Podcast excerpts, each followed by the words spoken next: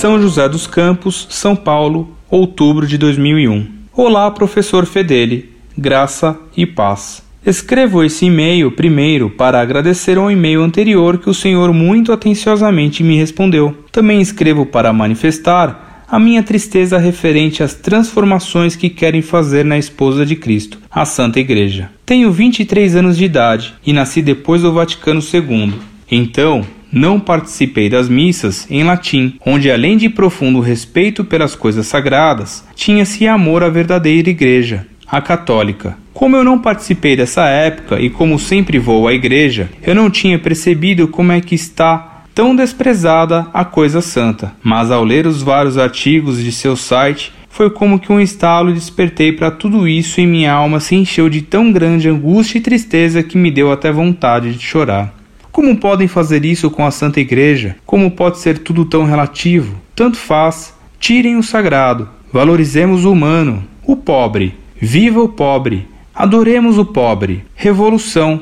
Para que imagens? Nossos irmãos protestantes irão se ofender. Ecumenismo? Esconda tudo em nome do ecumenismo. Viva o ecumenismo! E enquanto se aproxima do pobre, e enquanto se aproxima no falso ecumenismo de macumbeiros, budas e tudo quanto é igrejinha por aí, se afasta de Deus. O único consolo diante desse quadro de escuridão e terror que atravessa a igreja é o que disse Cristo, que as portas do inferno não prevalecerão contra ela. Com o coração partido e mergulhado em imensa tristeza, despeço-me. Por fim, meu imaculado coração triunfará. Viva a Santa Igreja, viva Cristo Rei.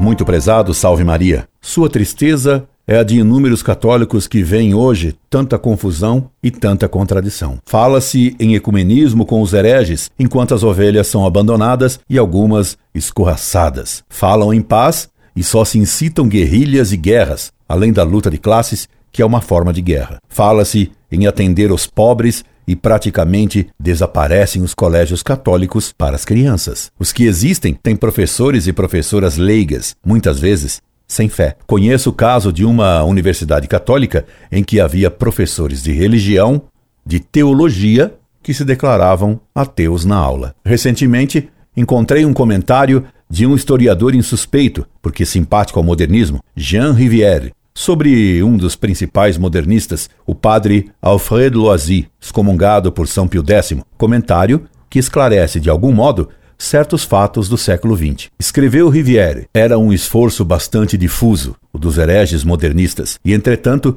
muito menos quimérico e cego do que pode parecer agora a observadores superficiais, porque ele foi vencido. Foi vencido? Para suavizar a doutrina do rigor do absolutismo romano e do rigor do dogmatismo teológico. Ele não tinha mais a necessidade de opor uma doutrina a uma doutrina assim, como a de fundar uma nova igreja em face da igreja antiga. A igreja existente era como seu ponto de partida e o objeto de sua ação. Ele não tendia a fazer com que ela aceitasse um símbolo novo ou que ela repudiasse sua organização secular, mas ele queria induzi-la a relaxar sua atitude intransigente a deixar discutir os problemas que atualmente se punham, a procurar de boa fé a solução para eles com o concurso das inteligências e das vontades que estavam a seu serviço. Encarado desse ponto de vista, que é o da realidade, o modernismo não era absolutamente uma utopia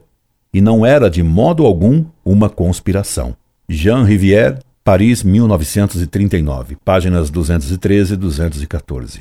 Ora, ainda que Rivière afirme que Loisy e o modernismo não pretendiam fundar uma nova igreja, que seu projeto não era utópico e que ele foi vencido nos últimos anos, quando assistimos à suavização do poder papal e à suavização da intransigência do dogmatismo católico, hoje o que assistimos é a gestão de uma nova igreja, como dizem vários teólogos progressistas, um deles o famigerado ex-Frei Boff. E quando se vê em certas missas mescladas com ritos de macumba, ou de dançarinas ou dançarinos cantando e dançando Aquarela do Brasil durante a renovação do sacrifício do Calvário, constatamos que o projeto modernista parece ter triunfado e que, de fato, se fundou uma nova igreja, como muitos o afirmam, o que é trágico.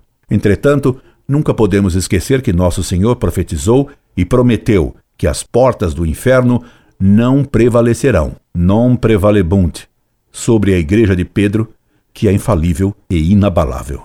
De modo que, em meio a tanta ruína, devemos ter certeza de que Deus trará o triunfo final para a igreja nessa imensa batalha atual, inigualada na história da Santa Igreja. E repare como tantos, exatamente como você mesmo, despertam para a compreensão da grande tragédia atual. Isso é um sinal claro de que a primavera já germina no fundo das almas, prestes a eclodir na história. Coragem, firmeza e confiança em Deus, meu caro amigo. Os modernistas não prevalebunt. A Igreja Católica de sempre triunfará. Incorde Jesus Semper, Orlando Fedeli.